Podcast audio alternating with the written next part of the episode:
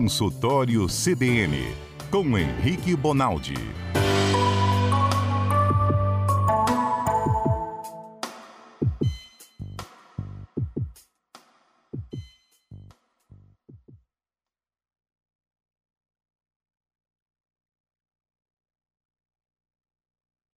Nosso WhatsApp você conhece e mesmo assim vale a pena reforçar.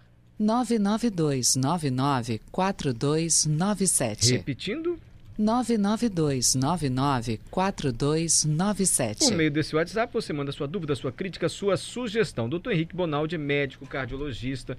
Toda terça-feira ele vem aqui e esclarece nossas dúvidas em relação à saúde. Já falamos de tantos assuntos, né, doutor? Sim, senhor. Boa tarde. Diabetes, é, colesterol, remédio para emagrecer. Dor no peito. Dor no pé, a dor do infarto, o que Ah, caracteriza a dor do infarto. A A fita. Essa foi a pedido do Mário, Isso. exclusivamente. O senhor explicou tudo direitinho. Se você, se você quiser ouvir alguns desses sistemas, ele fica guardado, né, Adalberto? Participação do doutor fica guardado no nosso site, cbnvitoria.com.br. E o doutor sugeriu esclarecer mitos e verdades desses ditados populares que a gente ouve desde criancinha em relação à nossa saúde e efeitos no nosso corpo. O Luciano Chagas, doutor, mandou uma mensagem logo cedo. Ele disse assim: olha, desde pequeno eu ouço o seguinte: tomar banho quente, se você tomar banho quente, não sai na friagem, senão vai abrir os peitos. Ele sempre ouvia isso. Banho quente não sai na friagem. É lenda ou é verdade? Ô Mário, hoje eu acho que nós vamos descobrir que a mãe da gente já mentiu pra nós. É mesmo? É? É. Grande parte desses mitos, pelo menos na parte que me cabe, na parte técnica, medicamente falando, vamos dizer assim, Hum, são mitos. Esse, por exemplo, é um deles. O grande problema é esse impacto de temperatura, de uma temperatura para outra, ele é muito ruim para quem é asmático. Para quem faz reação alérgica a alguma coisa, a asma é um grande, um grande fator. Mas quem não é asmático, não há diferença qualquer. Aliás, esses e todos os outros de contraste de temperatura, né? Sair no banho quente e pôr o pé frio no chão. Qual a diferença na vida do sujeito? Nenhuma, só sentir frio.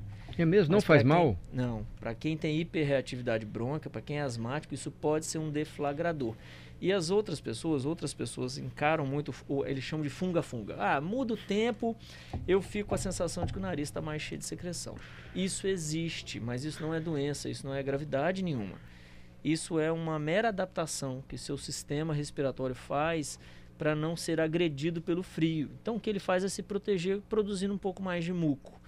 Entre eu, o sistema respiratório e o ar frio, eu coloco uma camada de muco. Então é mais comum no frio a galera apresentar mesmo o que os populares chamam de funga-funga. Fica, o nariz fica mais cheinho mesmo. Por que que para quem tem asma, de fato é verdade que sair do banho quente e ficar exposto a uma Pode temperatura ser. mais baixa? Não, pode, Pode ser. ser. Ó, a asma, por exemplo, tem gente que deflagra a asma com atividade física, tem gente que deflagra ela com alimentação.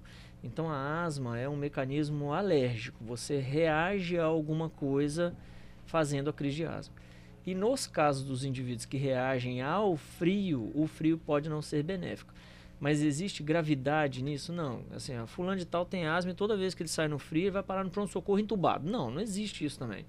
Mas pode acrescentar uma crise a mais na sua vida não cuidar desse, desse intervalo de temperatura tão grande. Então, para quem tem asmático, só para não dizer que as mães mentiam, não é muito Tá bom, recomendável. verdade, tá bom. não é? Mas assim, para quem não tem asma, não tem problema nenhum A tomar minha banho mãe quente. falava eu não sou asmático. A minha mãe mentiu, por exemplo. Não, calma, não vai, vai levar esse trauma para a vida Mas toda. foi só ela, só essa Só- mentira. só essa. só. Então, gente, é lenda, não tem problema nenhum Nenhum. tomar banho quente e pegar a temperatura É mais baixa. negócio da, te- da água gelada quando acaba de fazer atividade física. Então o cara tá suado, põe água gelada na nuca.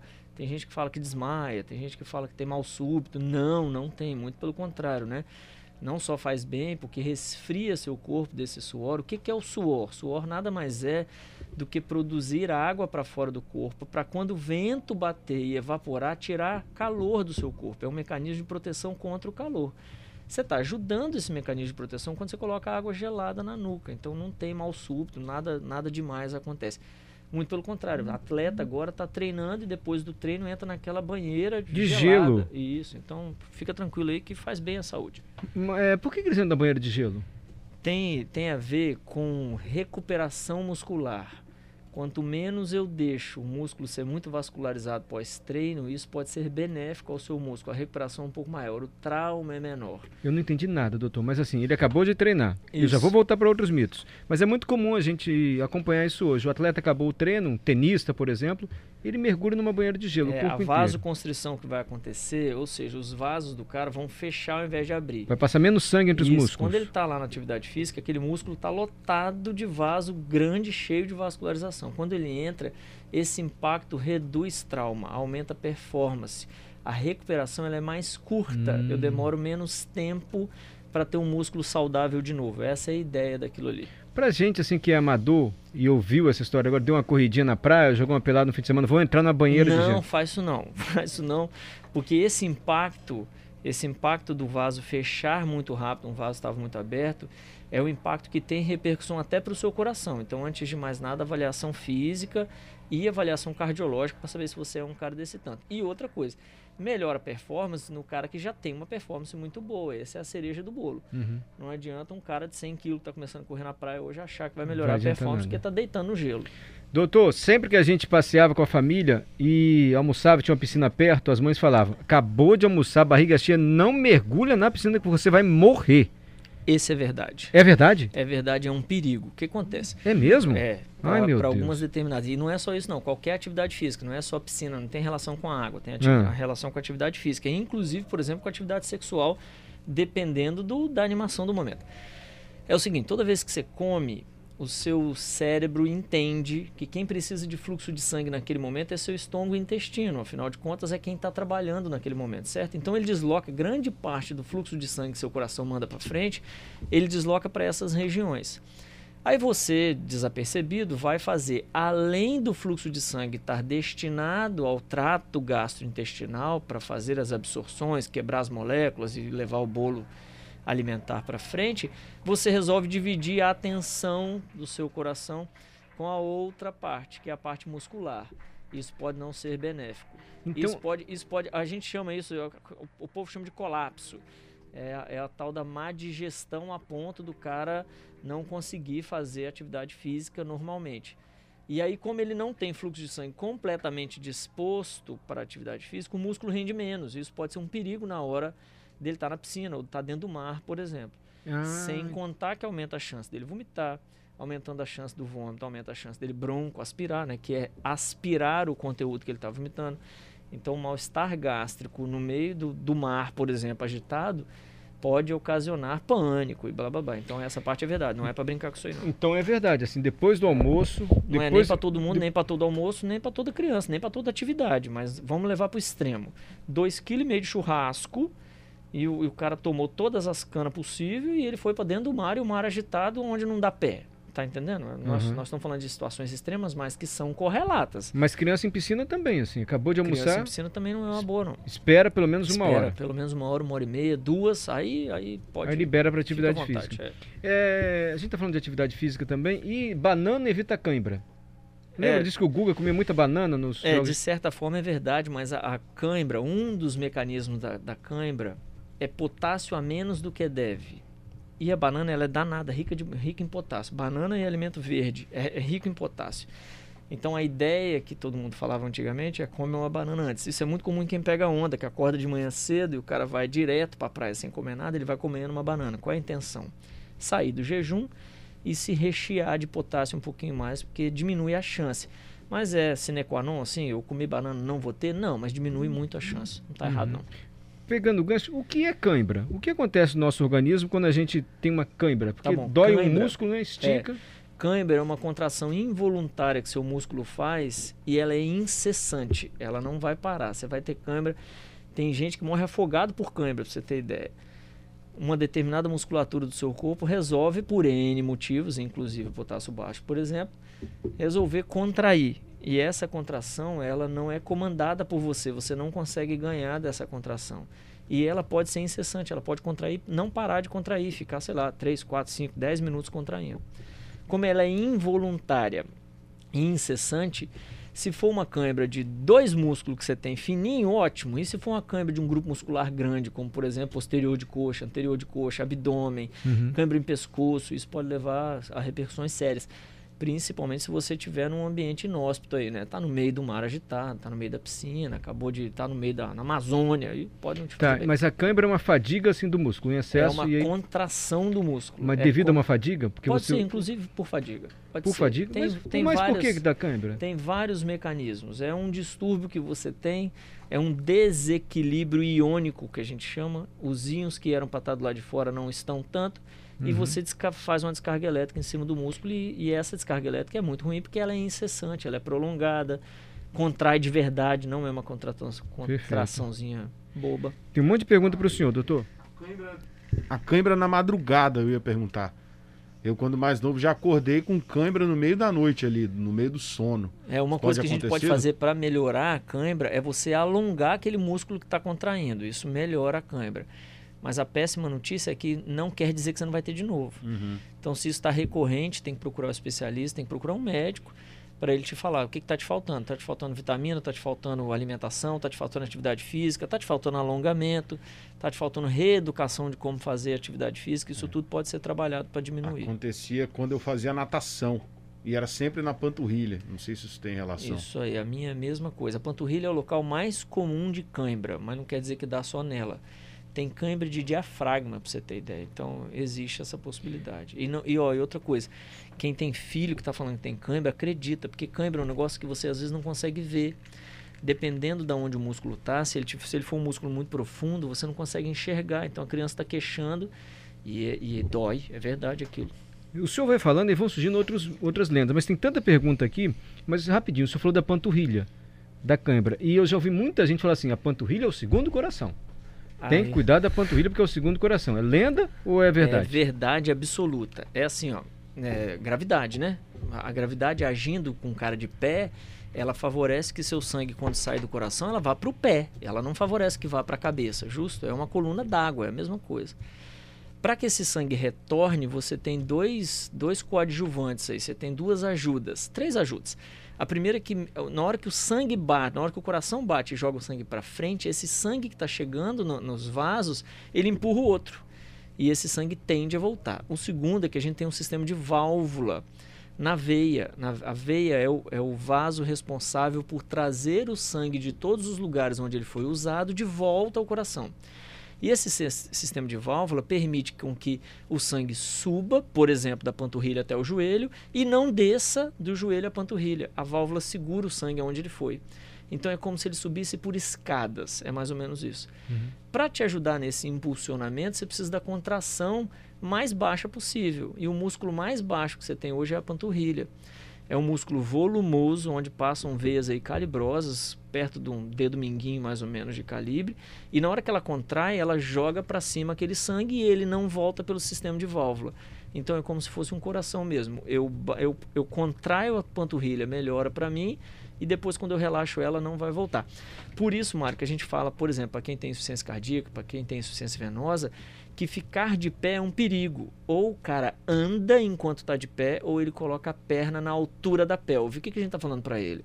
Tira a ação da gravidade fazendo favor.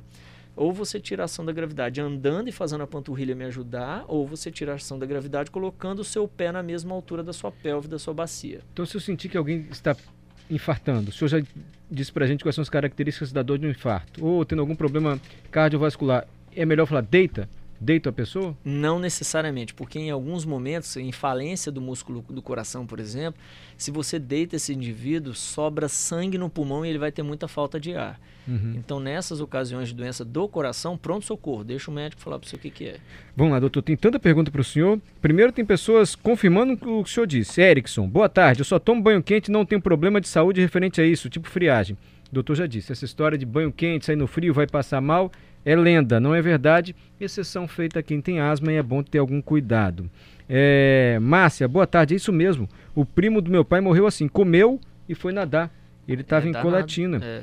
O doutor disse, ó, essa é verdade, isso que a mãe dizia. Pelo menos uma hora antes de entrar na piscina, depois da refeição, assim, antes de entrar no mar. Doutor Henrique já explicou aqui. E agora tem um monte de pergunta, doutor. Suzana Suzana gostou quando eu falei, não entendi nada, doutor. Acho que ela não entendeu junto comigo. E agora entendemos junto, né, Suzana? É, deixa eu ver aqui mais, mais mensagens para o senhor. Tem áudio agora. Olha, minha mãe, quando a gente era pequeno, ela dava sal amargo, ela chamava de salamunico, salamoníaco. E ela disse que era para afinar o sangue. E ela sempre tomou e nós sempre tomamos lá no interior.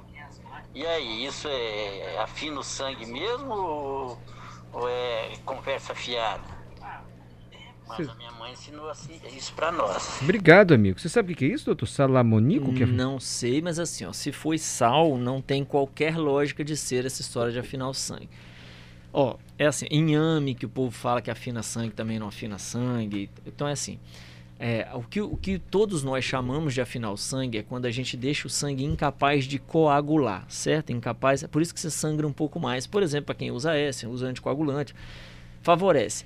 Hoje em dia não tem, estou é, falando assim, né? Vegetalmente falando, não tem um vegetal, um, algo que você coma que tem essa potência de deixar você anticoagulado ou antiplaquetado. Tanto é verdade que uma das indústrias que mais vendem remédio hoje no mundo é exatamente essas duas porque não se tem hoje notícia de qualquer coisa que você faça ingestão de alimento ou de, de, mineral que, que te ajude. Então, não, não, não é verdade que afina o sangue. Vamos lá, tentando atender o máximo de ouvintes. Deus e Mara, é, tá bom, não pode fazer esforço físico depois da refeição.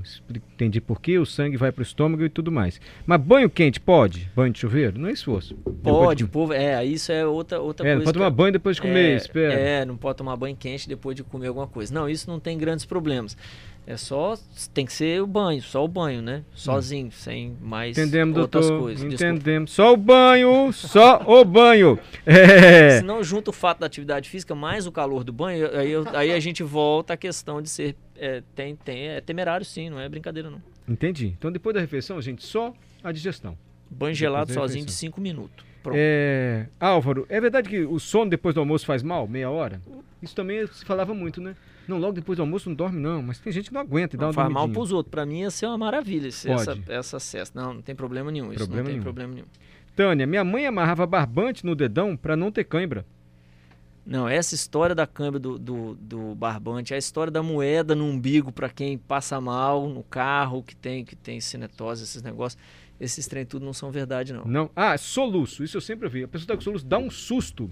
Bem dado. Nem Mas... susto, nem beber água do lado contrário, nem bocejar, nem ficar 10 minutos sem respirar. É, tem gente que fala, não, aí você prende a respiração, fica 13 horas sem respirar, não brinca não, que vocês vão morrer desse trem, não vão melhorar o soluço. Encostar a língua no céu da boca? Também não tem grandes benefícios. Não. Soluço é uma atividade é, espasmódica do seu diafragma que do mesmo jeito que veio, vai embora, sem, sem qualquer motivo. Perfeito. Doutor, é...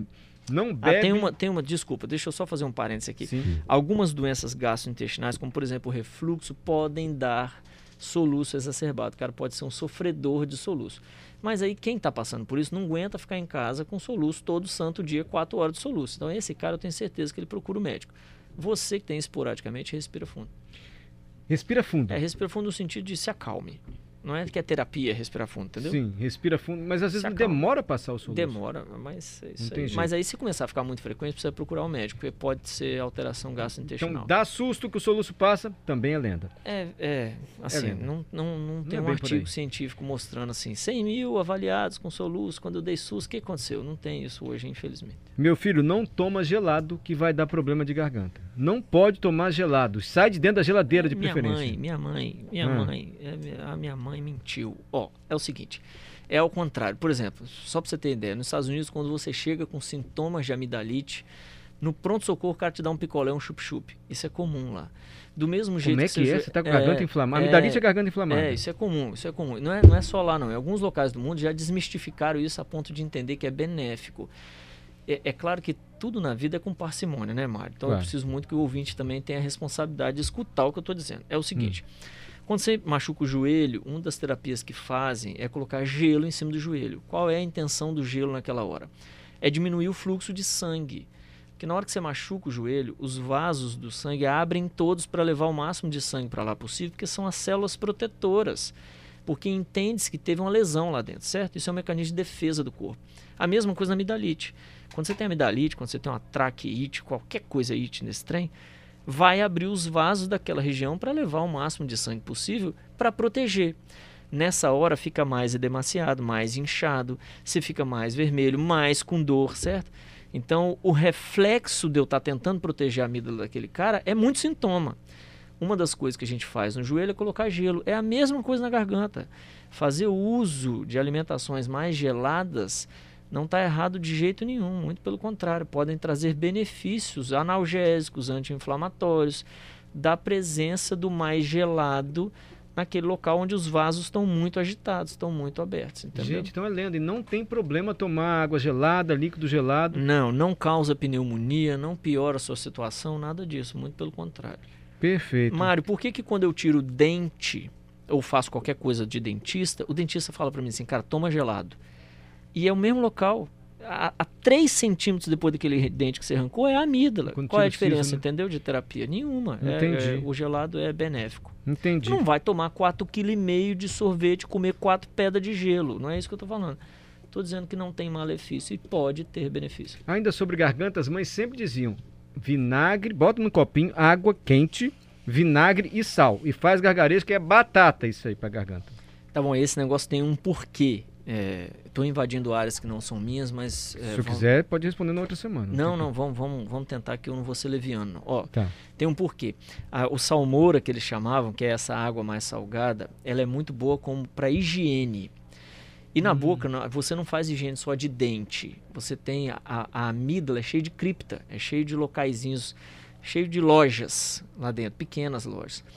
E lá é impossível você limpar. Qual era a sacada de antigamente? Se você fizesse isso com água quente, você ia ter as criptas dilatadas com a chance de entrar uma água lá dentro que higieniza. Então tem uma lógica completa de ser, fazer o uso da salmoura para ajudar a limpar, inclusive durante a amidalite, se você Entendi. tem maior quantidade de secreção, é uma boa ideia. É uma não boa. É uma má ideia. Vinagre, água e A sal. mãe falou a verdade. E pode ser água gelada. Ah, a água gelada, nesse caso, ela não é tão bem-vinda porque o que você quer é abrir a cripta. O que, Ah, você, tá. o que você quer é abrir o máximo possível dos espaços na boca. Isso se faz Então, com água é quente e não gelada. Doutor, o senhor sabe o que é cachamel? Peraí. Sei não. Chefe, por favor, cachamel. Cachamel, cachaça, mel e limão. O que dizem? É ótimo pra gripe. Mas é Começou, ótimo fica pra- gripado, cachamel. Claro, caso esquece que ele tá gripado, é uma maravilha. Mas não cura nada de gripe. É o seguinte, o, o mel por si só, o mel tem propriedades quase que medicinais aí, é verdade. Mel? Além, é, além de uma grande quantidade de vitamina, a quantidade de açúcar que ele dá é muito boa para quem está passando um perrengue qualquer. O cara, é, a- quando você está doente, você fica inapto a comer. Você não quer comer tanto, fica anoréxico, certo? E aí o mel vem suplantar isso tudo, ele vem ajudar porque a quantidade de, de açúcar é grande. Mas se você misturar mel e cachaça, nós estamos falando de outra coisa, que é, que é fazer o sujeito perder a sensação de que ele está gripado. Perder não só porque o corpo dele fica mais agitado, como perder porque a cabeça dele não lembra que ele está gripado, dependendo do nível de cachamel que ele tomar. Então não Mas- cura nada de não, gripe, não cura. cachaça E outra coisa, né? nada cura gripe, Mário. Ponto.